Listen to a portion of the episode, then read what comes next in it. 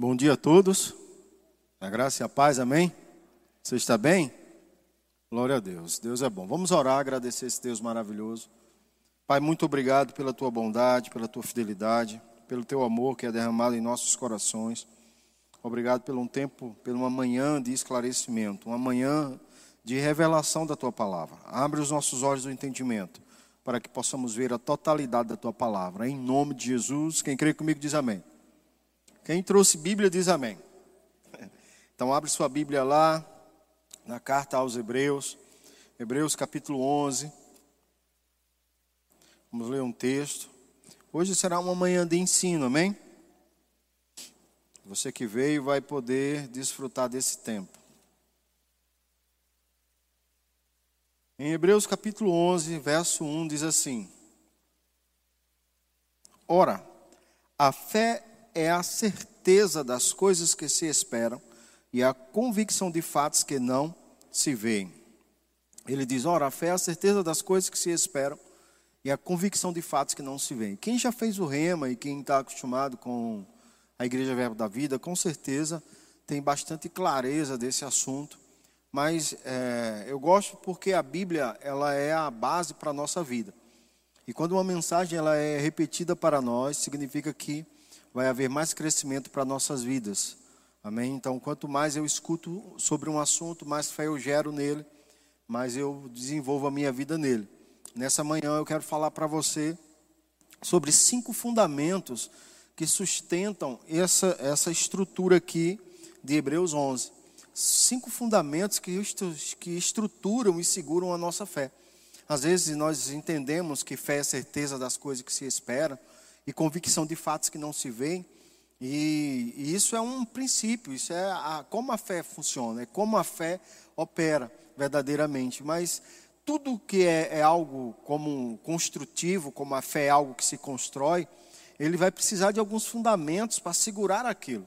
Às vezes a gente não entende como uma estrutura está de pé e não cuida dessas bases, não cuida dessas estruturas. E às vezes não cuidar das estruturas é, rompe a, aquilo e tudo vem abaixo. Às vezes nós não estamos com falta de fé, às vezes estamos com falta de dar manutenção nas estruturas da fé, que é algo. Vamos dar um exemplo natural para que você possa entender. Quantos sabem que um carro é uma coisa boa? Mas quantos sabem que se você não der manutenção, ele vai ter problema? Você pode tirar ele zero, irmãos, da concessionária. Se você começa a rodar com ele sem dar manutenção, ele vai ter problema. Eu tinha uma ovelha, é, uma, uma irmã, uma bênção ela. E ela era de, uma mulher na época que o marido a deixou por causa do Senhor, ela se converteu e o marido dela era meio louco da cabeça. E ele colocou uma arma na cabeça dela e disse assim: Se você, eu estou falando, isso é um fato real, amém? Um dia, se ela vier ministrar a palavra aqui, eu vou pedir para ela contar esse testemunho. E eu lembro que ela contava que ele colocou uma arma na cabeça dela e disse assim: ou você nega esse Jesus aí, ou eu mato você. Ela agarrou-se com o filho e disse: Você vai me matar, mas eu não vou negar meu Jesus. E aquele homem foi embora de casa, abandonou ela, e ela agora tinha que criar o filho sozinha e se virar sozinha. E aí ela resolveu comprar um carro, só que ela não entendia muito da, da coisa. E ela se, comprou o carro e começou a andar com o carro, começou a andar, começou a andar, começou a andar, começou a andar. Até que chegou um dia que o carro fundiu o motor. E ela, mas por que será que fez isso? E aí um irmão da igreja, que entendia dessa parte de mecânica, chamou ela e disse, irmã, a senhora fazia a troca de óleo do carro, verificava a água, não, e precisa disso, eu só abastecia e andava. E às vezes a gente está meio que andando assim na vida espiritual, amém? A gente não observa alguns princípios do qual a nossa fé precisa de manutenção, amém? E é importante que a gente entenda isso. Eu vou te dar cinco pilares para que a tua fé ela esteja sempre funcionando. O primeiro pilar se encontra em 2 Coríntios, capítulo 4. Abre lá na segunda carta de Paulo aos Coríntios, no capítulo 4. Diga, Deus é bom. Essa historinha, irmãos, ela é engraçada, mas quando ela é vivenciada por alguém na sua totalidade, Ela não é tão engraçada, não, amém? Capítulo 4 de segunda carta de Paulo aos Coríntios, no verso 13, é, Paulo diz algo bem interessante. E vamos ler o verso 12, diz assim: De modo que em nós opera a morte, mas em vós a vida. Tendo, porém, o mesmo espírito da fé, como está escrito: Crie, por isso é que falei. Veja, uma das coisas importantes para a nossa fé estar funcionando bem são as nossas confissões. É como estamos confessando algo, é como estamos falando no nosso dia a dia. Tudo o que falamos representa a nossa fé, representa aquilo que está dentro do nosso coração. Jesus disse que a boca fala do que está cheio o coração. E Jesus ensinou em Marcos capítulo 11: qualquer que disser e não duvidar em seu coração, mas crer que se fará o que diz, o que disser, lhe será feito. Então, um dos pilares que deve estar sempre é, em manutenção da nossa fé é o pilar da confissão. O que é que estamos confessando? O que é que estamos falando? No domingo passado, eu lembro que eu ministrei sobre o poder da palavra sobre Provérbios 18, 20, né? Que morte e vida estão no poder da língua, quem bem utiliza come do seu fruto. E às vezes a gente acha que isso é só uma palavra positiva. Irmãos, eu particularmente não gosto desse termo, palavra positiva, porque ele foi pervertido dentro dos livros de autoajuda é uma palavra certa, correta, mas por ter sido pervertido dentro dos livros de autoajuda e, e faz com que as pessoas se distanciem da, da fé genuína e se aproximem do seu próprio esforço, porque o que é que acontece com os livros de autoajuda? Eles anulam Deus na questão e colocam somente você. Porque você que é o cara, você que fez, você que desenrolou, você que fez isso, você tem o poder para isso, tem o poder para aquilo. E aí eu faço a pergunta: se tirar Deus da equação da nossa vida, o que é que sobra? Amém, irmãos? Então, assim, eu, eu, é, é uma, uma, coisa correta, a palavra positiva é uma coisa correta, mas foi pervertida. Eu, particularmente, não gosto de usar esse termo. A Bíblia chama de confissão, chama de declaração da palavra. Então, eu quero que você entenda que a nossa fé, ela está aonde as nossas palavras estão. No dia a dia, o que, que você tem confessado? No dia a dia, o que você tem falado? Não o que o pastor manda você falar. Se eu falar assim, diga que eu sou justiça de Deus, você vai dizer, eu sou justiça de Deus. Mas no dia a dia, quando a pressão vem, você entende mesmo, sua boca fala mesmo que você é justiça? Diga que eu sou sarado e curado. Aí você diz, eu sou sarado e curado. Quando os sintomas de enfermidade batam ao seu corpo, é, é sarado e curado que sai todos os dias? Até que a palavra sarado e curado seja real para você e expulse o sintoma? Ou nos rendemos? Ou é, é, é, é, a confissão diária quando lidamos com uma situação como essa, que o, o, o Estado o, te proíbe de trabalhar, te proíbe de ganhar dinheiro, e agora você está à mercê de alguma economia que talvez você tenha feito ou não. E aí você vai começar a declarar o quê? Que vai faltar, que não tem? Ou você vai declarar, o meu Deus, segundo as suas riquezas em glória, supre cada uma das minhas necessidades. Ele é o meu pastor e nada me faltará. Ele, me, ele se fez pobre para que eu me tornasse rico. E você começa a declarar a palavra. Então, um dos pilares da nossa fé, para saber se a sua fé está forte ou não, um dos principais pilares se chama confissão. É o que você está declarando todos os dias que está localizando a tua fé. Deus está olhando as nossas confissões diárias. Deus está olhando o quanto estamos falando no dia da pressão, no dia de, de circunstâncias adversas. O diabo dizendo que a gente não vai e a palavra de, nos garante que a gente vai. O diabo dizendo que não vai acontecer cura e a palavra nos garante que já somos curados. O diabo dizendo que vai destruir tua família e Deus dizendo: Olha, se você crê em mim, você e sua casa servirão ao Senhor.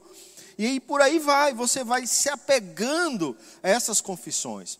E para um mundo louco como esse que estamos vivendo, nós realmente temos que andar em um estado de loucura, irmãos, declarando a palavra todos os dias. Isso vai ser um sinal que a nossa fé não está sendo abalada. Quando eu vou conversar com as pessoas em um aconselhamento, é, eu, eu percebo que as pessoas, elas, de uma forma geral, elas são tendenciosas a confessar fé na frente do pastor. E não é errado, amém, irmãos? Mas confessar fé na frente do pastor não é o suficiente. Porque o pastor só foi te fazer uma visita, é temporário. E no teu dia a dia, você tem que confessar a fé da hora que você acorda, à hora que você vai dormir. Todos os dias, todo o tempo e o tempo todo. É, você tem que, como eu posso te dizer, se viciar a ter uma confissão de fé.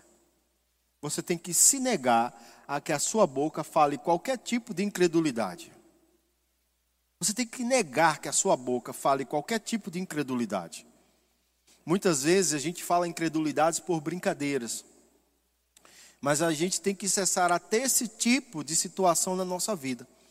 Nós temos que gerar o hábito de falar fé todo o tempo e o tempo todo. Nós não podemos, em tempo algum, gerar o hábito de falar qualquer tipo de incredulidade. Porque quando estamos gerando o hábito de falar incredulidade, nós vamos deixar a incredulidade entrar e atrapalhar a nossa estrutura de fé. Amém? Então, passo número um para você ter uma, uma fé boa, uma estruturada, é a confissão. A confissão é algo extraordinário para a nossa fé, ela não ficar abalada, para ela não sofrer. Amém? Passo número dois, ações de graças. Eu gosto do que Paulo escreveu aos Romanos. Abre lá Romanos capítulo 4, no verso 19. Vê que texto maravilhoso. Romanos capítulo 4, verso 19.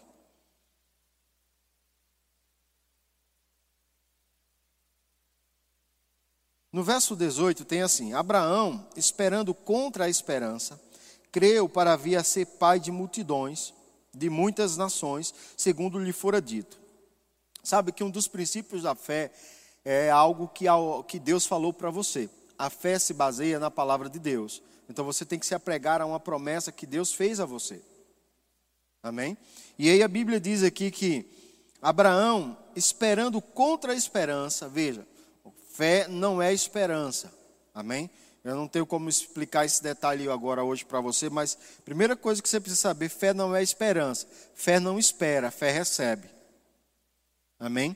Então, esperança é algo que de fato você não pode adquirir agora. Isso você não pode adquirir agora, mas a, a, a fé é algo que você adquire agora. Amém? Mesmo que não tenha se manifestado agora, mas você não espera receber, você já recebeu. Amém? E aí ele diz assim: Abraão, é, esperando contra a esperança, creu para vir a ser pai de muitas nações, segundo lhe fora dito, e assim será a sua descendência. Deus né, prometeu isso a Abraão. Aí no verso 19: E sem enfraquecer na fé, e sem enfraquecer na fé, isso significa que a fé pode ficar fraca.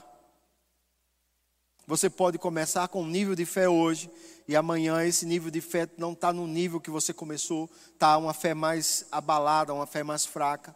Porque eu vou te dizer, irmãos, não, não, não, não quero é, é, desmerecer você, mas eu vou te dizer, quando você começa a crer para algo e aquilo demora um pouco, começa a ficar desgastante para a nossa vida. Ou só você se sentir, só eu me senti assim, de estar tá declarando algo e ainda não ter acontecido e a, as pessoas começarem a olhar meio atravessado para a gente, como que dizer, oh, não estava crendo, e aí? Não estava crendo, e aí? aí? Cadê tua fé? Cadê teu Deus agora? Principalmente incrédulos, né?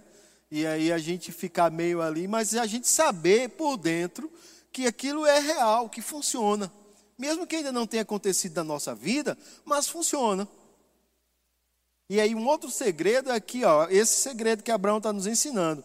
E sem enfraquecer na fé, embora levasse em conta o seu próprio corpo amortecido, sendo já de 100 anos, e a idade avançada de Sara, não duvidou por incredulidade da promessa de Deus, mas pela fé se fortaleceu, dando glória a Deus, estando plenamente convicto de que ele era poderoso para cumprir o que ele prometera. Sabe que uma das coisas que vai fortalecer a tua fé é gerar o hábito de diariamente render graças por aquilo que você tem pedido a Deus. Não é pedir novamente. Eu gosto da expressão que um grande homem de Deus falava, Smith Wigglesworth, ele dizia que quando você pede sete vezes a Deus a mesma coisa, seis vezes foi incredulidade. Porque a primeira vez que você pede, Deus já escuta. Mateus 18, 18 diz que tudo que você ligar da terra com o céu está sendo ligado, e tudo que você desligar estará sendo desligado. É, o apóstolo Paulo, ensinando aos filipenses, ele diz que nós devemos velar por nossas orações com ações de graças. Então, as ações de graça são algo que fortalece a fé. Veja, Abraão poderia ter enfraquecido na fé se ele começasse a olhar para a idade de Sara, para a idade dele, para a velhice que batia no corpo deles, e aquelas circunstâncias naturais poderiam ter feito Abraão enfraquecer na fé, como faria qualquer um, irmão, se a gente tirar os olhos da promessa, que é a palavra, e colocar os olhos no natural, nós vamos enfraquecer. Não não existe bom, não. Não existe bom. O que existe são princípios. Se eu tiro os olhos da palavra e eu boto os olhos no natural, eu vou enfraquecer.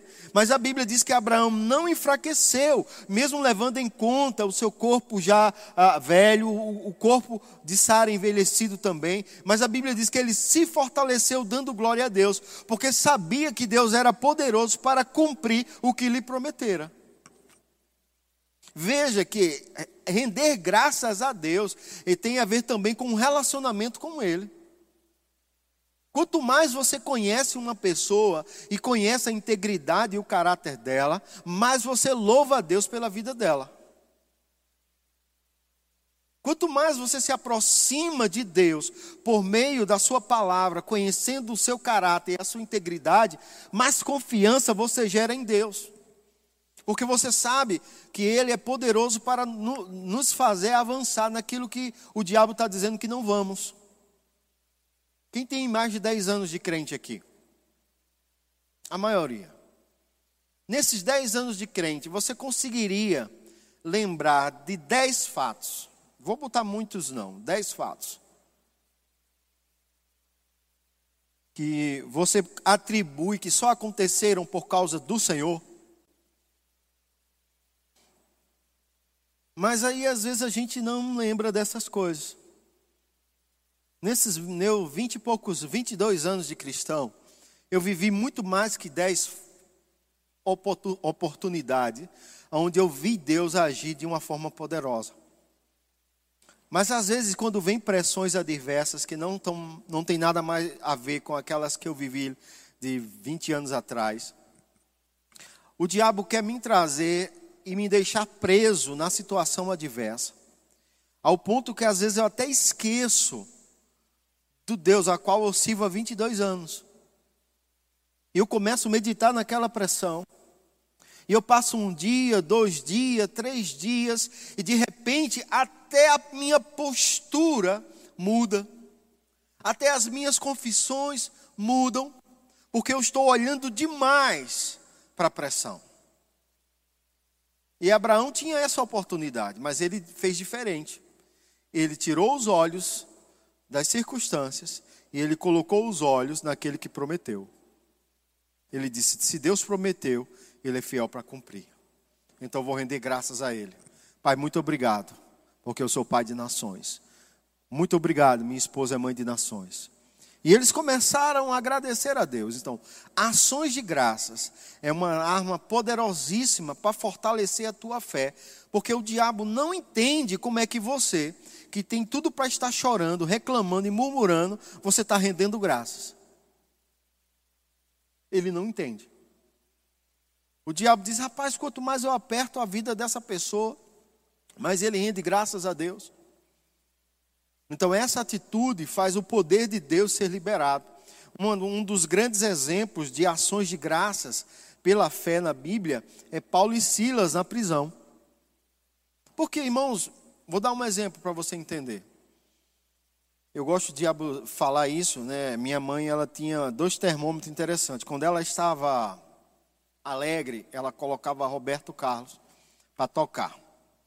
Pegava o disco de Roberto Carlos na, na, na, na vitrola da gente e ela colocava lá. E ela passava a manhã inteira de domingo arrumando a casa, ouvindo Roberto Carlos. Não vou cantar não, mas já conheço algumas músicas do Roberto Carlos por causa da minha mãe. Quando ela estava triste, ela colocava Núbia Lafayette. Talvez algumas irmãs aqui, alguns irmãos antigos vai saber de quem eu estou falando. Jovem nem sabe quem é, não é um palavrão não, Nubia Lafayette, viu, jovem? Não é um palavrão não, mas... E aí aquilo mostrava o termômetro dela, se ela estava alegre, Roberto Carlos. Se ela estava triste, Núbia, Núbia Lafayette, estava lá cantando. Aí nós somos parecidos de uma forma geral. Quando estamos alegres, irmãos, cantamos louvores, adoramos. Quando estamos tristes, ou nos calamos ou colocamos melodias tristes para tocar. E Deus está dizendo para mim e para você: o natural não pode mover mais a nossa vida. Nós temos que ser movidos pela promessa. Temos que nos mover pela promessa. Que o que fez Abraão se fortalecer na fé, dando glória a Deus, foi porque ele sabia que tinha uma promessa, que ele era poderoso para cumprir a promessa. Então, as promessas de Deus, irmão, já temos da parte dele o sim o amém. Então, eu tenho que aprender a me fortalecer na fé. Imagina aí, Paulo e Silas, tendo tudo para reclamar. Não sei se eles poderiam ter cantado Núbia Lafayette lá no. no na, na, na, no, no cárcere inferior lá, não sei. Mas, irmãos, a Bíblia diz que eles estavam louvando e louvando alto, e os outros presos os ouviam. E eu vou te dizer, eles foram presos injustamente. Eles foram chicoteados injustamente. Mas isso não foi motivo para eles murmurarem e reclamarem. Isso foi motivo para eles louvarem. Meia-noite, os caras estavam louvando com as costas sangrando. E de repente, foram soltos. O mover de Deus aconteceu. Um outro exemplo no Velho Testamento é o rei Josafá. Colocou o louvor na frente, colocou ações de graças na frente daquilo que era uma luta impossível para ele, mas Deus disse: Olha, essa luta não é sua. O que, que Deus diz hoje para nós? Se Deus diz para Josafá que a luta não é dele, não era dele, imagina hoje para mim e para você, que diz que, que podemos todas as coisas em Cristo que nos fortalece. Posso todas as coisas em Cristo que me fortalece. Tudo é possível ao que crê. Hoje, ainda mais, estamos firmados em uma aliança superior, com promessas superiores. Então, o que eu preciso? Render graças por essa aliança que eu tenho e por essa disponibilidade que, do poder de Deus que está liberado na minha vida. Porque aos Efésios, Paulo diz: olha, que o poder de Deus faz infinitamente mais, além daquilo que você pede ou imagina. Há um poder operando em mim e você que, quando rendemos graça, esse poder se ativa de uma forma tão sobrenatural que move céus e terra para favorecer aqueles que estão em uma atitude de ações de graça. Mas murmuração vai travar esse poder. Amém? E você e eu precisamos entender isso. Então, esse é um bom entendimento que você precisa desenvolver. Eu não posso murmurar, eu tenho que render graças a Deus por aquilo que eu já pedi a Ele. Mesmo que o natural diga, não vai funcionar. Não vai funcionar. E você não anda pelo natural, você anda pelo que crê. Amém? Então, primeiro pilar, confissão. Segundo pilar, ações de graças. Terceiro pilar, conhecimento. Muitos de nós estamos sofrendo, irmãos, por falta de conhecimento. A Bíblia já diz que a, ao povo de Deus perece por falta de conhecimento. O conhecimento é, um dos, é uma das grandes estruturas da tua fé. Nossa fé ela não pode se mover fora do conhecimento. Fora do conhecimento, tua fé não está segura. A fé, a segurança dela está no conhecimento, mas conhecimento de quê? Da palavra de Deus. Romanos 10, 17, vai lá, avança aí, vai para algumas páginas, capítulo 10 de Romanos, vai lá para o verso 17. Diz assim, ó. E assim a fé vem pela pregação, e a pregação pela palavra de Cristo. Eu gosto da versão que diz: a fé vem pelo ouvir e ouvir a palavra de Deus. Todo conhecimento que você tem a respeito de Deus vai estruturar a tua fé para uma, como eu posso dizer, para uma nova etapa da tua vida. É impossível você chegar a novos níveis da sua vida sem conhecimento. E quando eu falo conhecimento, eu não estou falando de algo decorado, eu não estou falando de você ter acesso a uma informação. Porque uma coisa é você ter acesso a uma informação e outra coisa é essa informação fazer parte de você. Ser você essa própria informação. Eu gosto de um exemplo que um pregador deu uma vez. Ele disse que um grande palestrante, fazia viagens por todo o, o, o, país dando palestra. Já fazia isso há mais de 20 anos. E ele tinha um motorista particular. E esse motorista né, disse: Ô doutor, o que, que o senhor vai ministrar hoje lá na sua palestra? Aí ele disse: Ah, eu vou falar sobre tal assunto. Ele disse: Ah, rapaz, eu conheço tanto desse assunto aí, mas tanto, que eu daria palestra no seu lugar. E o médico olhou para ele e disse: Rapaz, você sabia que é onde eu vou ministrar hoje? As pessoas não me conhecem, elas não fizeram cartazes, não, ninguém me conhece. Mas vamos fazer um teste, já que você diz que conhece desse assunto. Eu vou vestir sua roupa de motorista e você veste minha roupa de palestrante. Chegando lá, eles vão colocar você para ministrar. Pode ser assim? Ele disse, não, hoje, doutor, top só se for agora. E ele topou aquele desafio. E depois de uma hora lá de palestra falando tal, Aí vem a parte das perguntas. E um jovem na plateia passou cinco minutos formulando uma pergunta para ele, dentro daquele assunto que ele ministrou. E aí ele olhou para aquele jovem e ele disse: Rapaz, olha, isso, isso aí que você está me perguntando, isso é tão fácil, mas tão fácil responder, que até meu motorista responde. Motorista, venha cá, venha, responda esse negócio aqui para esse menino. Você entende? Então, isso, isso é, é, é, é ter acesso a uma informação. Quando, é, tem, quando se tem acesso a uma informação, é uma coisa. Quando essa informação faz parte de você, você sabe responder a qualquer pergunta variável que é feita a respeito daquele assunto. Quando você tem informação sobre fé, você vai saber está facilmente Hebreus 11, 1. Fé certeza das coisas que se espera e convicção de fatos que não se veem. Mas quando isso não é uma realidade para você, uma realidade mesmo, quando vem pressões, você não sabe responder porque aquelas pressões estão batendo. E o conhecimento vai fazer com que você se posicione em qualquer uma das direções que o diabo venha atacar você. Se o diabo atacar você na área de saúde, você diz, ei, Isaías 53, 4 diz, ele levou sobre si dores e enfermidades pelas suas pisaduras, sou sarado. Mateus 8, 17 diz, ele levou sobre si dores e enfermidades pelas suas pisaduras, eu sou, sou sarado. É, 1 Pedro 2, 24 diz, ele levou sobre si dores e enfermidades pelas suas pisaduras, eu sou sarado. Você se posiciona em uma confissão de fé, por meio do conhecimento que não é apenas uma informação, mas é uma realidade para você. Quando o diabo apertar você, tem que sair conhecimento da palavra. Jesus estava tão cheio da palavra que quando o diabo pressionou ele no deserto, o que, é que saiu? Saiu a palavra. Saiu a palavra. Aí eu vejo pessoas dizendo assim: na minha igreja crê assim. A sua igreja crê assim? E aonde está na Bíblia que a sua igreja é autoridade?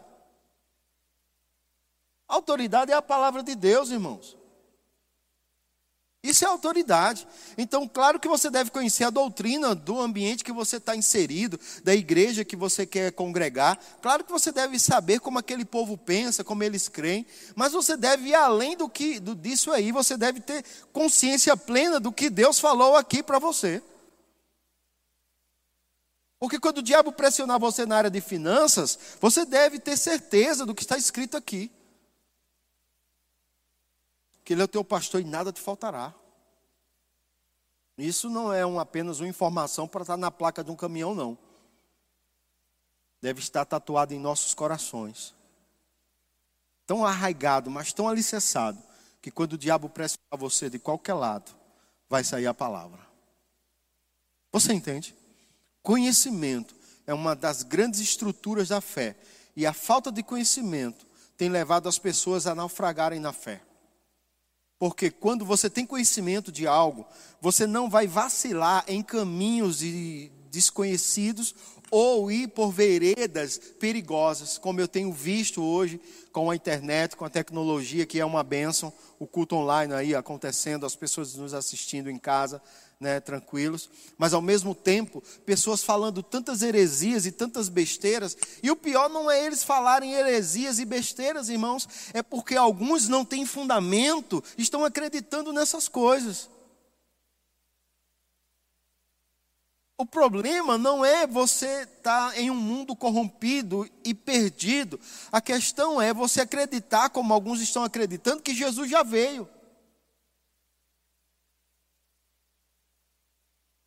Ah, Jesus já, voou, Jesus já voltou. E aí diz até o ano, em 1945. Foi quando Jesus voltou, eles dizem. Mas isso não é uma doutrina nova. O apóstolo Paulo teve que lidar com isso o apóstolo Paulo disse: Olha, eu vejo pessoas andando no meio de vós dizendo que já voltou, que ele já voltou. Paulo diz: Olha, não, não seja como os que dormem. Eu quero que vocês tenham um entendimento. Esse dia não vai acontecer que venha a apostasia. E ele começa a explicar sobre, sobre arrebatamento, sobre como será isso aí. Se não aconteceu o arrebatamento ainda, irmão, Jesus não voltou. Mas essa não é uma, a questão não é nenhum cabeção falar isso, não. A questão é cabeções acreditarem. Você entende por quê? Porque não tem estrutura da palavra dentro de si. Tem informação religiosa, tem conhecimento de igrejas, mas não tem estrutura da palavra genuína que protege, que blinda você. Só o conhecimento genuíno blinda você de coisas, é, de, de heresias. Mas não tem, não tem força, não tem base doutrinária. E aí começa a comprometer até o entendimento sobre sua salvação. Por isso que o apóstolo Paulo diz que devemos vestir as armaduras de Deus. E dentro dessas armaduras de Deus está o capacete da salvação. Quantos cristãos estão perdendo entendimento de salvação? Por causa que estão migrando para coisas erradas. Porque não está usando todos os dias as armaduras de Deus. Você entende? Então, o conhecimento, ele é muito importante para que você possa ter uma vida bem-sucedida. A primeira vez que eu vim para o estado do Mato Grosso do Sul, no ano de 2010, eu me perdi cinco vezes. Não era um tempo de GPS. É, eu, tive, eu comprei um mapa da, daquele rodoviário e eu tinha Célia como minha copilota guiando o mapa. E eu não estou dizendo que foi Célia a culpada da gente se perder cinco vezes, mas ela teve uma parcela de culpa. Já que eu dizia, onde a gente entra? E ela, peraí, eu vou ver aqui. E aí, nessa, nesse processo, eu me perdi quatro vezes. Eu fui para rotas que não eram para ir, terminei, terminei andando além do que deveria. Tendo, levando mais tempo para chegar. A falta de conhecimento me fez viver aquela experiência. No segundo ano que eu voltei, porque todo ano eu vou para o Nordeste de carro. Hoje eu não ligo mais o GPS. Eu sei as melhores rotas, conheço os melhores caminhos. Se eu precisar, se houver algum desvio na estrada, eu sei como pegar um atalho e ir embora. Mas por causa de quê? Conhecimento. O conhecimento que eu tenho hoje faz com que eu não sofra mais. Eu sei onde parar nas melhores cidades. No primeiro ano, irmãos, eu parei em lugares que não tinha nem o que a gente comer à noite. Cidades que eram uma currutela, que não tinha nem o que a gente comer à noite. Hoje eu não paro mais nessas cidades, porque eu sei quais são as melhores cidades, sei quais são os melhores é, hotéis e mais baratos, não, só baratos, mas bons também, por causa do conhecimento. E esse conhecimento se, se aplicado a uma área natural pode te ajudar, imagina quando você adquire esse conhecimento na área espiritual. O quanto a tua fé vai ser fortalecida no dia a dia por causa desse conhecimento. É impossível que tua fé fracasse, é impossível que sua fé falhe quando ela está baseada no conhecimento da palavra. A fé vem pelo ouvir e ouvir a palavra. Então o conhecimento, ele tem sido negligenciado por muitos cristãos os cristãos não leem sua Bíblia, de uma forma geral. Isso é uma, uma falha muito grande, vai comprometer a tua fé. Tua fé precisa da palavra de Deus. A nossa fé precisa da palavra de Deus. Para que você creia em Deus, você precisa ler a palavra dele. Você pode crer em Deus até certo ponto, daquilo que está sendo informado para você dentro da igreja, daquilo que está sendo informado para você dentro da sociedade que você está inserido. Mas você pode crer em Deus pelas próprias experiências que você vai tendo através da palavra dele. E aí, meu irmão, ninguém vai roubar mais de você essa verdade. Amém? Então, conhecimento é muito importante. Então, separe tempo para adorar, separe tempo para confessar, mas também separe tempo para ler e meditar na palavra de Deus. Porque quando você medita diariamente na palavra de Deus, ela vai começar a trazer os resultados para a sua vida. Amém? Amém ou é de mim? Segundo, já falei do primeiro, do segundo, terceiro, que é conhecimento. Quarto tópico, a respeito da fé, que você precisa estruturar a sua fé. Você precisa gerar entendimento, e isso vem por meio do conhecimento, que você é justiça de Deus. A Bíblia vai falar em quatro lugares que o justo vive pela fé. Quem poderia citar um desses textos?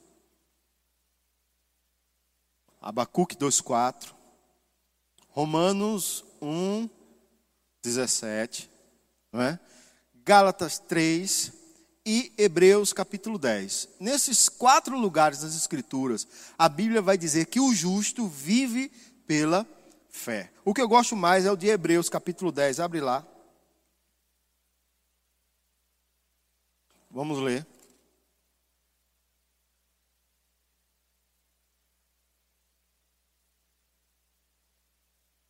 No verso 38.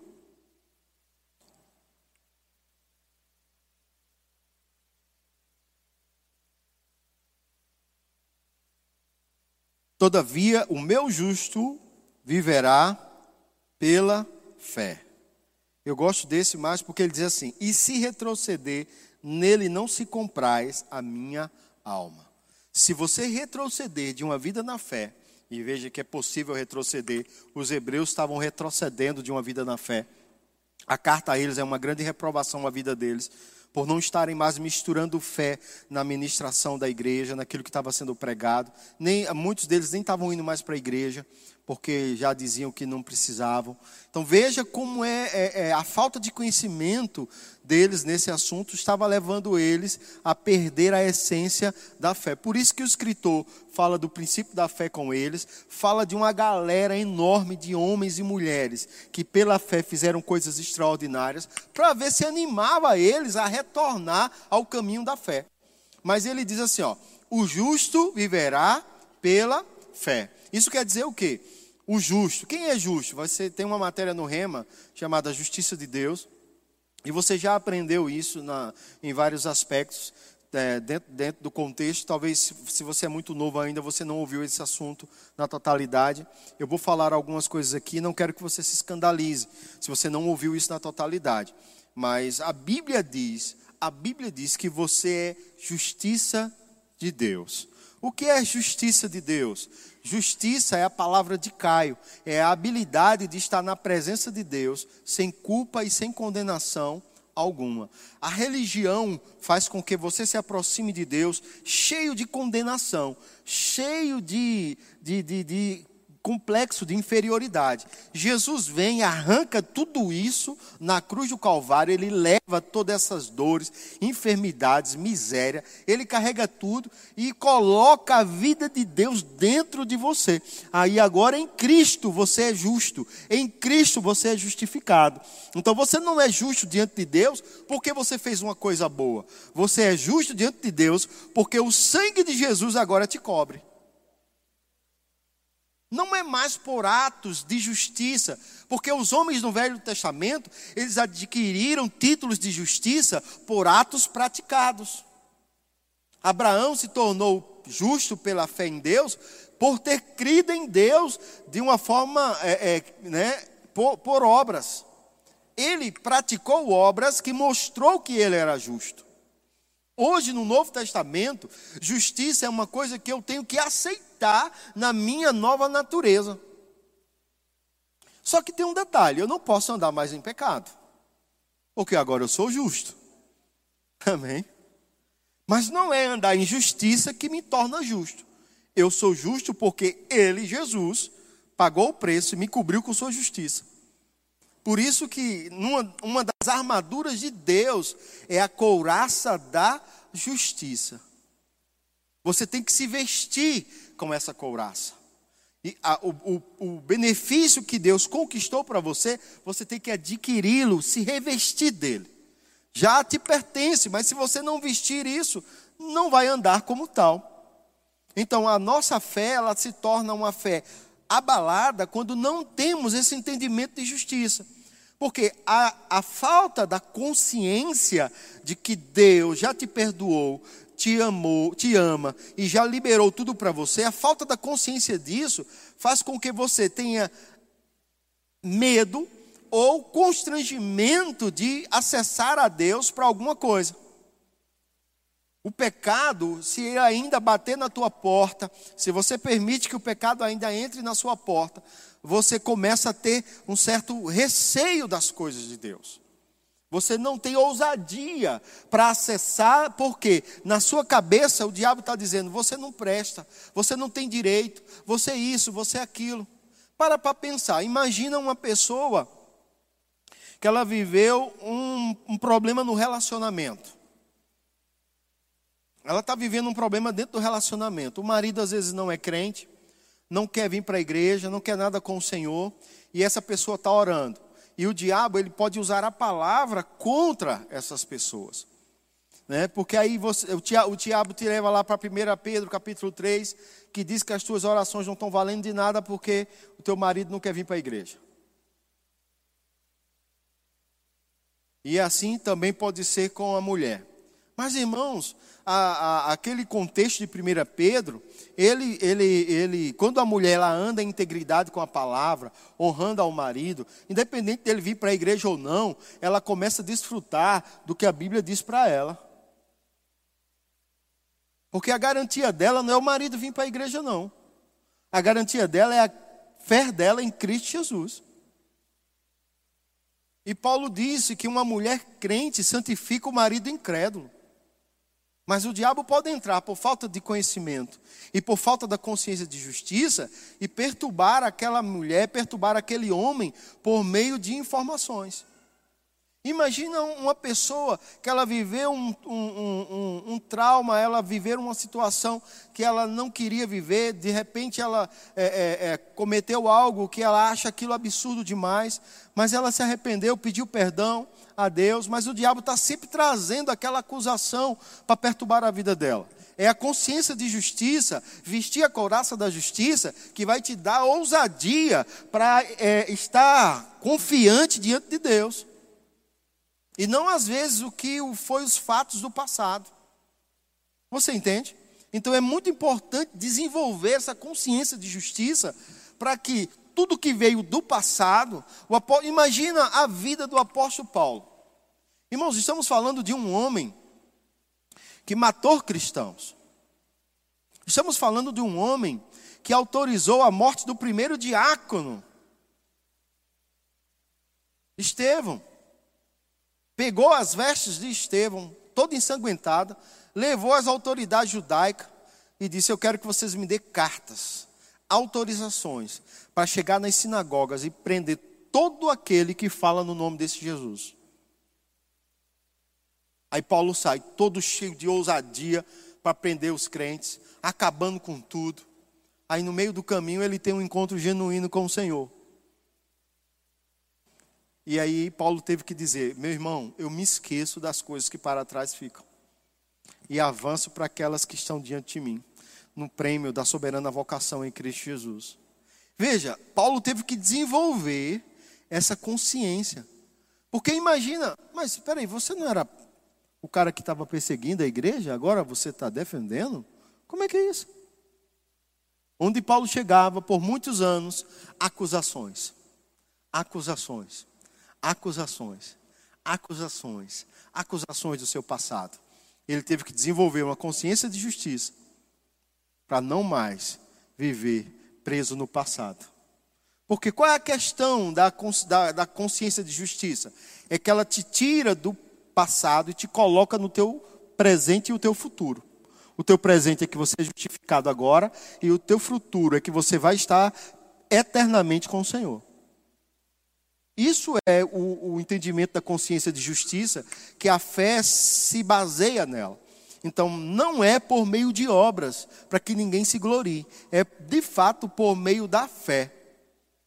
Então, se você consegue, começa, se você conhece essas verdades e desenvolve elas na sua vida, você para de andar em, em, em temor. Você para, é, quando eu digo temor, não estou falando de você não ter temor do Senhor. Você para de andar em medo, você para de andar em covardia, você começa a andar em ousadia e intrepidez por meio daquele que está em você. E não por meio da sua força. Nunca é por meio da nossa força. Às vezes somos mal interpretados por pessoas que muitas vezes tiram as nossas ministrações fora de contexto para tentar explicar uma coisa quando não estamos falando. Quando falamos em sermos justiça de Deus e que Deus opera através de nós, não estamos nos auto-vangloriando, só estamos aceitando aquilo que foi feito por nós.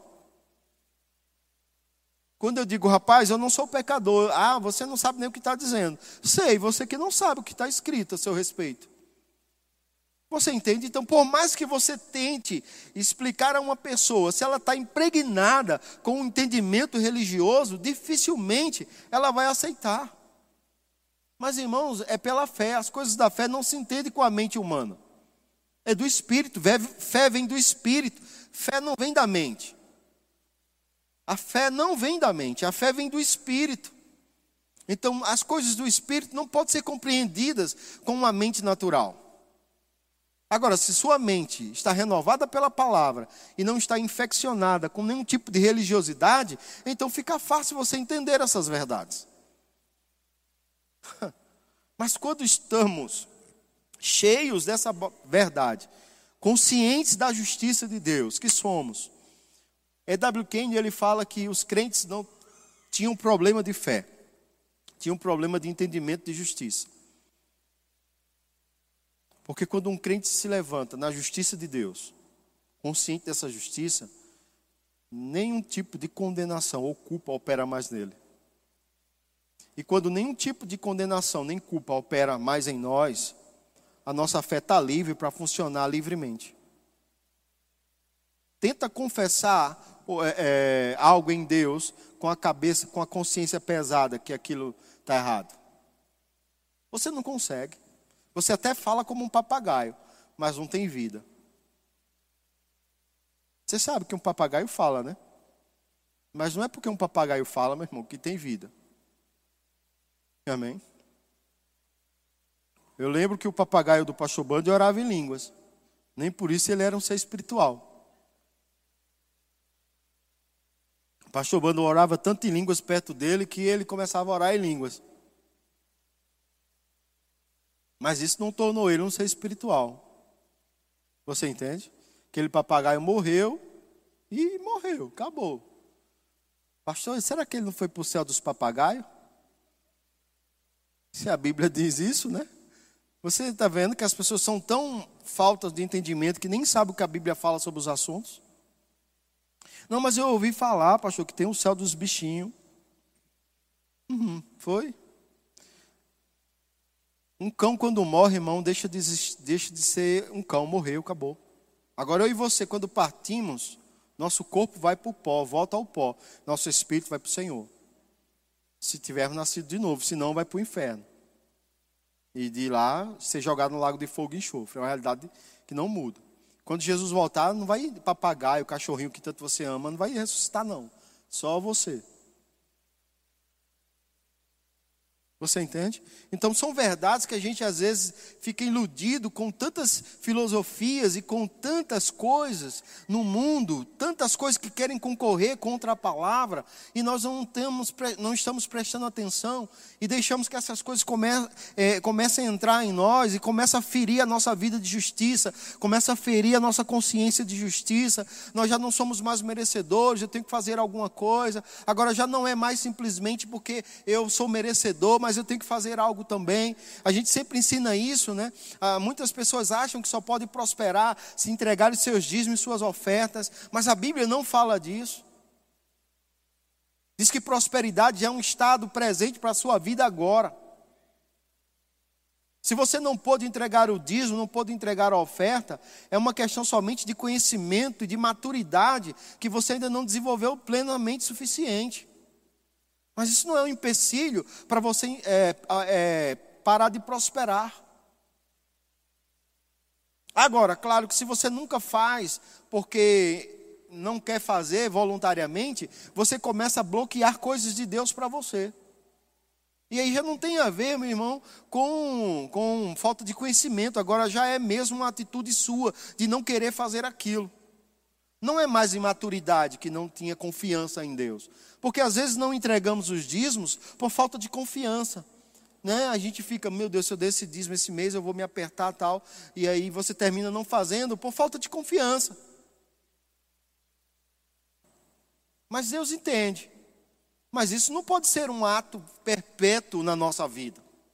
Temos que crescer e desenvolver ao ponto de não olhar para dízimos e ofertas como algo que vai impedir a gente de avançar. Não se apegar às coisas, irmãos, eu não sou apegado a nada. Aquilo que Deus manda largar, eu largo. Se Deus mandar eu dar, eu dou. Não faço objeção por nada. Sabe por quê? Porque eu desenvolvi um, um conhecimento e um entendimento com o Senhor. A minha vida de justiça hoje não é porque eu entrego meus dízimos e minhas ofertas. A minha vida de prosperidade hoje não é porque eu entrego meus dízimos e minhas ofertas, não. A minha vida de prosperidade é porque eu entrego dízimos e ofertas, consciente. E quanto mais eu planto, quanto mais eu planto, mais eu colho. Paulo diz: olha, Aquele que semeia pouco, colhe pouco. E o que semeia muito, colhe muito. Ponto final. A lei está lançada. Quem quiser se beneficiar com ela, siga ela. Se você plantar um pouco, colhe pouco. Planta muito, colhe muito. Isso tem a ver com você ser mais justo ou menos justo? Não. Tem. Tem a ver com a lei. E quando você aciona uma lei a seu favor, você é beneficiado.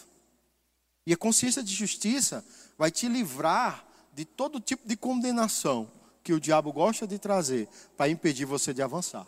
E a tua vida, tua fé, ela está litera, li, literalmente ligada à tua vida da consciência de justiça. Porque aqueles que andam em justiça, eles conseguem andar em uma fé sobrenatural. Vou dar um exemplo para você entender. Você decidiu fazer um jejum. Você, você disse, ah, vou jejuar essa, essa semana. Aí você começa a jejuar tal. Aí lá para quarta-feira você esqueceu que está jejuando. E aí você comeu de manhã, sentou, né, naturalmente como hábito, porque tem algo interessante que diz que o hábito ele é mais forte que o desejo. Então, por mais que você se acordou na segunda-feira consciente do jejum e jejuou. Se acordou na terça-feira consciente do jejum e jejuou. Mas você tem o hábito de acordar todas as manhãs e tomar café. Aí naquela quarta-feira você esqueceu. E aí você comeu, estava lá comendo, você está na metade do pão. Você lembrou que está na semana de jejum. Meu Deus, misericórdia, Senhor, me perdoe. Aí alguém manda uma mensagem para você. Irmã, você tem como vir aqui em casa. Meu, meu cunhado está endemoniado. Eu queria que a irmã orasse para expulsar o demônio dele. Na mesma hora, a condenação bate na sua cabeça. Tum! Você vai expulsar demônio em pecado. Porque você disse que ia jejuar. mas não conseguiu jejuar, e vai chegar lá na cara de pau e dizer: sai em nome de Jesus. Meu filho não é assim não. O diabo começa a trabalhar na sua consciência por uma coisa que não impediu em nada a tua vida de justiça. Você é o mesmo justo quando começou o jejum, é o mesmo justo quando quebrou o jejum, é o mesmo justo quando terminou o jejum. Você não é mais justo do que quando começou, no meio ou quando terminou. Você é o mesmo. Você não vai aumentar o poder do sangue sobre você fazendo jejum. Mas aí a consciência que o diabo gosta de trazer porque a gente somos peritos em fazer promessas a Deus que demoramos a cumprir. Eu não sei, estou falando por mim, tá? Falo eu, digo eu, não vocês, né? Somos peritos em fazer promessas a Deus. Para esse ano eu vou orar mais. Beleza, aí já está em março e nada de orar mais. Eu vou ler mais a Bíblia esse ano. Está em março e nem terminou ainda Mateus. E assim sucessivamente. E o diabo pega essas brechas, essas falhas de imaturidade nossa, porque é imaturidade somente, e vem com a condenação de que você não pode, não, não tem, não tem direito. E Deus não trabalha assim. Ele trabalha, eu lhe justifiquei por meio do meu filho Jesus Cristo, e quando eu olho para você, eu vejo a minha justiça em você. Direito, acesso ilimitado a tudo que eu conquistei para você. E você precisa desenvolver também essa consciência para que a sua fé seja plena. Quando sua fé é plena nessa área, irmãos, você começa a desenvolver uma vida melhor. E o último pilar né, nessa, nesse, nesse processo, confissão, ações de graças, conhecimento, consciência de justiça. Um dos últimos pilares está lá no finalzinho, penúltimo livro da Bíblia, Judas. Vai lá,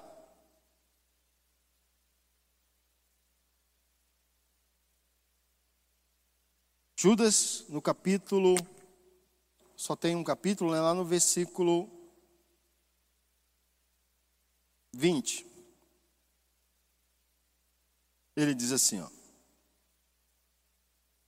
No verso, vamos ler a partir do, do versículo 18, para você entender melhor. Os quais vos diziam: No último tempo haverá escarnecedores andando segundo as suas ímpias paixões são estes os que promovem divisões sensuais, que não têm o espírito. Vós, porém, amados, edificando-vos na vossa fé santíssima, orando no espírito, guardai-vos no amor de Deus, esperando a misericórdia do nosso Senhor Jesus Cristo para a vida eterna. Veja, ele fala de um tempo que estamos vivendo hoje, onde os homens, né, eles são escarnecedores, vivem uma briga eterna por questões sexuais. Nunca se, nunca se foi é, é, tão bombardeado com essa questão de imoralidade sexual como estamos vivendo hoje. E a gente vê muitos cristãos entrando nesses debates, se está certo, se está errado. E, na verdade, a Bíblia diz assim: Vós, porém, amados, edificando-vos ou fortalecendo-vos, fortalecendo a sua fé santíssima, orando no Espírito. A oração no Espírito, também conhecida como oração em línguas, é algo que vai fortalecer a tua fé.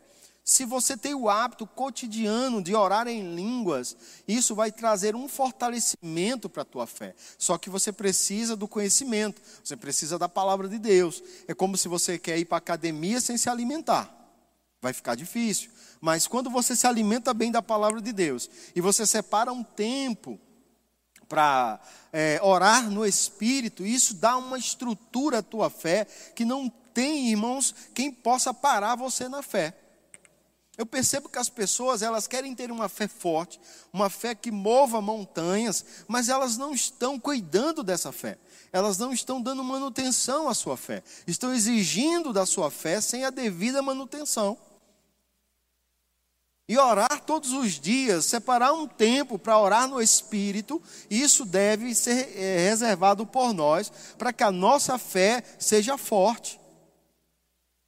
Dificilmente eu vejo alguém forte na fé que não tem tempo de comunhão ou de qualidade com Deus. Todos os pastores que eu, que eu tenho oportunidade de conversar, porque estão passando algumas dificuldades, a primeira coisa que eu pergunto: como tem sido o seu tempo de comunhão com Deus? Ah, pastor, nem tenho tido mais tempo com Deus. Ele comprometeu aquilo que fortalece ele. E aí agora ele está precisando de força, mas não tem, porque quem fortalece ele? A Bíblia diz: fortalecei-vos no Senhor e na força do seu poder. Você tem força em si mesmo sozinho? Não. Dificilmente vamos ter uma fé forte, irmãos, se não estamos nos fortalecendo no Senhor por meio de oração.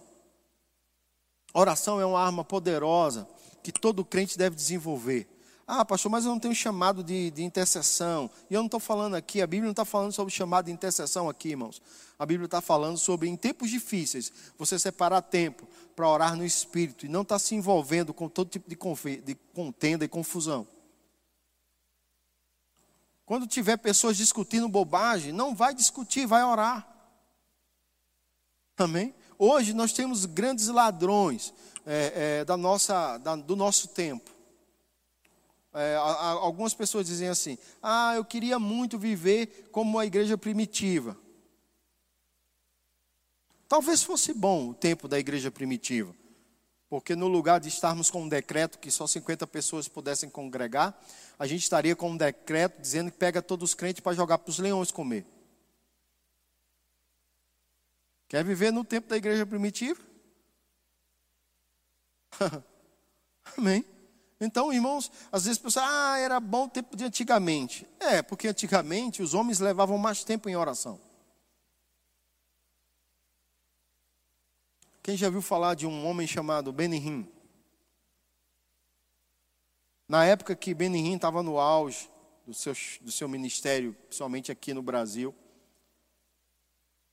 era muito difundido o material dele, os livros, as coisas, e tem dois livros dele Bem-vindo Espírito Santo, Bom Dia Espírito Santo.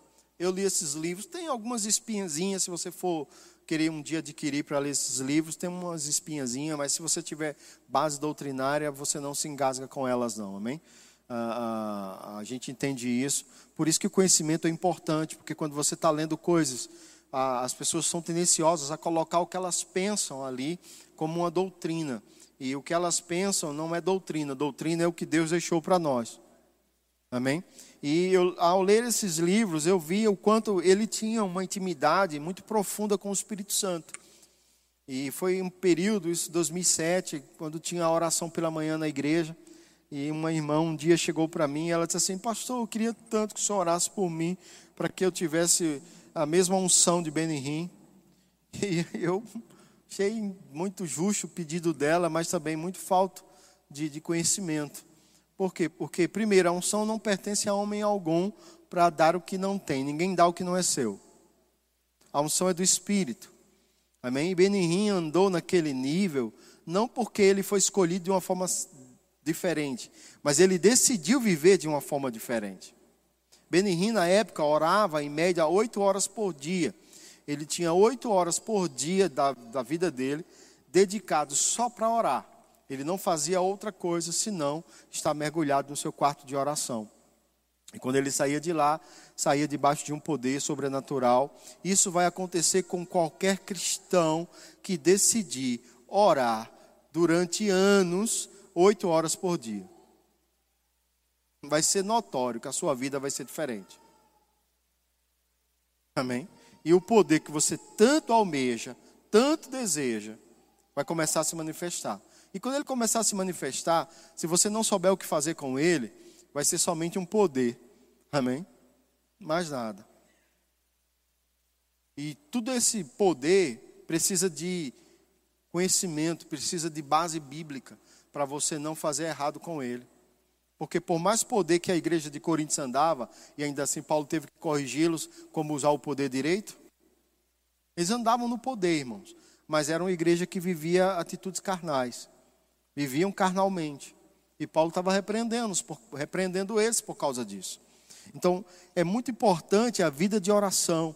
Sim, ela é importante, mas com todos esses pilares, é, confissão do que você, como você está falando todos os dias, conhecimento, o que é que você está aprendendo todos os dias, consciência de justiça, o que é que você tem de entendimento que você já é justificado dentro do Senhor, é, oração diária, você ter um tempo para comunhão, para relacionamento com Deus. Essas atitudes simples, coisas simples, elas vão fortalecer a tua fé a tal ponto que quando circunstâncias vierem com toda a força e baterem em você, vão se deparar com o escudo da fé, mas tão forte, tão forte, que não vai romper, não vai penetrar, nem vai pegar em você. Você pode até sofrer o um impacto, né? Por causa que se você está segurando o escudo e algo é lançado contra você com força, você vai sofrer o impacto. Mas o escudo da fé não vai quebrar. O escudo da fé vai, te, vai impedir que aqueles dardos inflamados do maligno ultrapassem e infira você. Então, se nós, como cristãos, não soubermos dar manutenção à nossa vida espiritual, irmãos, como devido, a gente vai ter problema. Porque agora está tudo bem dentro da igreja, mesmo que fluir o louvor, meu Deus, como o louvor nos ajuda. Como é bom o ambiente, como é bom a palavra, que nos fortalece. Mas ei, a gente não pode estar tá com o grupo do louvor na nossa sala cantando toda hora. Não, né, mesmo hoje com os aplicativos, né, você, até que você pode ouvir o, o, a pregação quatro, cinco, seis vezes se você quiser, isso é bom, vai fortalecer você, mas ainda assim não vai isentar você de ler a Bíblia, não vai isentar você de orar, não vai isentar você de confessar a palavra. E o mundo está concorrendo contra a palavra. Eu preciso desenvolver a minha fé. Esses cinco pilares que eu te passei nessa, no, nessa manhã, eles são pilares fortalecedores da tua fé. São coisas que, se tiverem bem atentas, dificilmente sua fé vai vacilar, sua fé vai, ser, vai naufragar. E a Bíblia fala que homens naufragaram na fé, porque deixaram o mundo natural corromper suas mentes. E eu não quero naufragar na fé e nem quero que aqueles que me escutam também naufraguem na fé. Eu quero que você seja gigante na fé. Eu quero que você creia até mais do que eu. Eu quero que você avance e viva o propósito de Deus dentro daquilo que Deus tem para você por meio da fé. Você só vai conseguir, você só vai conseguir cumprir a carreira de Deus por fé. Porque quando você decidir dar um passo para o projeto de Deus, vai exigir fé de você. Por mais simples que seja. Ah, eu vou viver só do ministério. Vai exigir fé. Ah, eu vou, eu vou crer para sustentar a obra do Senhor. Vai exigir fé. eu vou crer para meus parentes se converter. Vai exigir fé. Porque quando você começar a orar por eles, parece que eles vão piorar. Mas você começa, continua declarando: é do Senhor. Cada um deles é do Senhor. Cada um deles é do Senhor. E aí você não abandona a sua confissão. Mesmo que o natural diga que não vai, que não parece, que não está, mas você não abandona a sua confissão. Eu sempre tenho ensinado, eu tenho, eu tenho orado. Os meus irmãos, as duas extremidades não é, não é cristã ainda, o irmão mais velho e o irmão mais novo. Somos em seis. O irmão mais velho não é cristão, nem o irmão mais novo. E eu fico orando nas duas direções, né? Para que eles nasçam de novo. E aí eu sempre falo para minha mãe, porque eu não sofro tanto com isso. Claro que eu me entristeço de não querer, de saber que se Jesus voltar agora, a, a vida do meu irmão vai estar muito limitada. E se ele morrer hoje, ele vai para o inferno. Eu não quero isso para a vida dele. E eu acredito que ninguém quer isso para parente nenhum, não é verdade? Mas eu tenho uma oração que eu faço por ele. E eu agradeço a Deus todos os dias, louvando a Deus pela vida dele. E eu ensino essa oração também à minha mãe. Né? Mas de vez em quando, porque ela não tem toda a estrutura da palavra que eu tenho, eu pego ela né, confessando errado. Eu pego ela dizendo: Meu Deus, o que é que eu vou fazer com esse meu filho? Tal. E eu digo, não, mãe, só renda graças. A gente não já orou por ele, ele, ele, ele, que ele vai ser salvo, só renda graças. Então, aí quando meu irmão chega bêbado, com aqueles problemas todos, aí ela, ah, meu Deus, o quê? Mas eu oro, eu já orei tanto, já pedi tanto. Aí ela já pediu para Nossa Senhora, já pediu para Jesus, já quem você possa imaginar, ela já fez pedido, já fez promessa que ia fazer tantas coisas. Mas veja, o desespero dela para alcançar algo. Onde, na verdade, a salvação dele já foi providenciada. Os olhos do entendimento dele só precisam ser abertos, as escamas que cegam ele só precisam cair por terra, e ele só precisa reconhecer a salvação. Eu oro sempre agradecendo a Deus pela salvação dele. Se Deus foi poderoso para salvar, para salvar o meu pai, na semana que o diabo parou o coração dele, eu acredito que Deus também vai salvar as duas extremidades. Porque se teve uma pessoa que eu imaginava que nunca ia aceitar Jesus, era meu pai. Mas Deus, na semana que o diabo trouxe um infarto para a vida dele, naquela semana ele tinha aceitado Jesus. E hoje ele está no Senhor. O velho batata está no Senhor. Você entende? Por causa de quê? Por causa da sua fidelidade. Por causa daquilo que você se posiciona em Deus, chega um momento que Deus cumpre a palavra só por amor a você.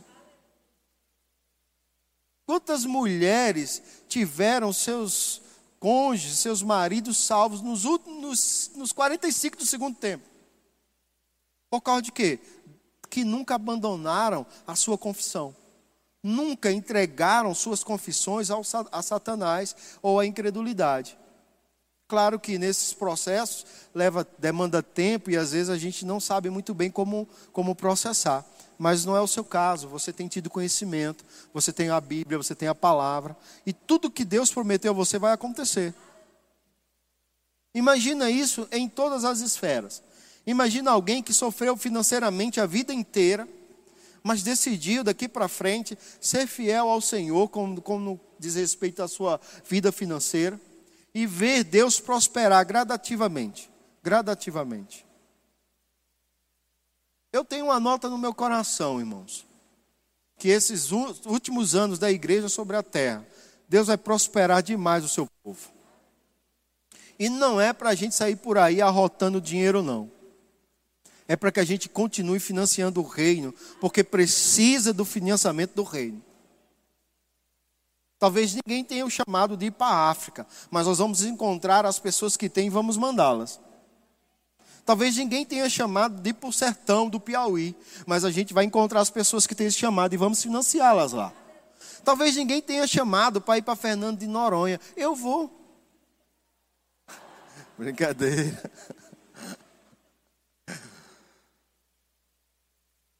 Talvez as pessoas tenham chamado de ir para os Estados Unidos. E nós queremos financiar a obra. Queremos enviar os missionários para os Estados Unidos, para a África, para onde for o chamado. Isso vai requerer, vai requerer o que da gente? Recursos. Recursos que Deus vai trazer para a igreja, para o corpo de Cristo. Não é para a gente arrotar dinheiro, não, irmãos. Não é para que você ande desfilando com o seu carrão, não. Pode desfilar, é presente de Deus mesmo. Quer morar numa casa boa, pode morar, é presente de Deus mesmo. Mas a obra precisa ser feita. A gente precisa ser fiel em dízimos e oferta para levar a obra missionária ao campo missionário. Então, o que Deus tem me feito prosperar é porque a gente tem feito a obra missionária.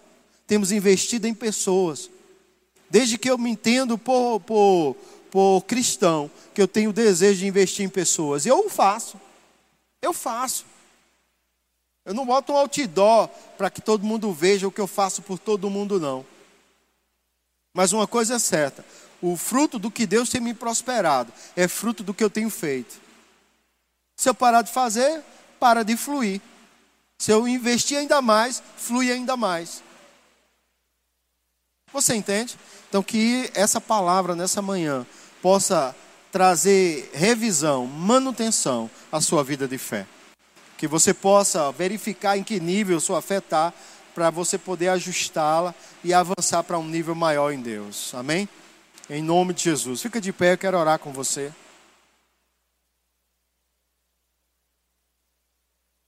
Pai, em nome de Jesus, eu quero te render graças pela nossa fé forte, pela nossa fé fortalecida na tua palavra. Eu creio em nome de Jesus que vamos viver em tempos sobrenaturais. Eu creio em nome de Jesus que vamos andar em um nível maior de fé e ousadia para cumprir com excelência a carreira que você nos propôs, Pai, sobre essa terra. Não seremos negligentes à visão, não seremos negligentes ao chamamento aos nossos corações. Seremos fiéis, Pai, e andaremos, Pai, debaixo de uma ousadia sobrenatural. Assim eu oro em nome de Jesus, que você possa ser edificado e fortalecido na prática dessa palavra nessa manhã. Amém? Seja abençoado na prática da palavra.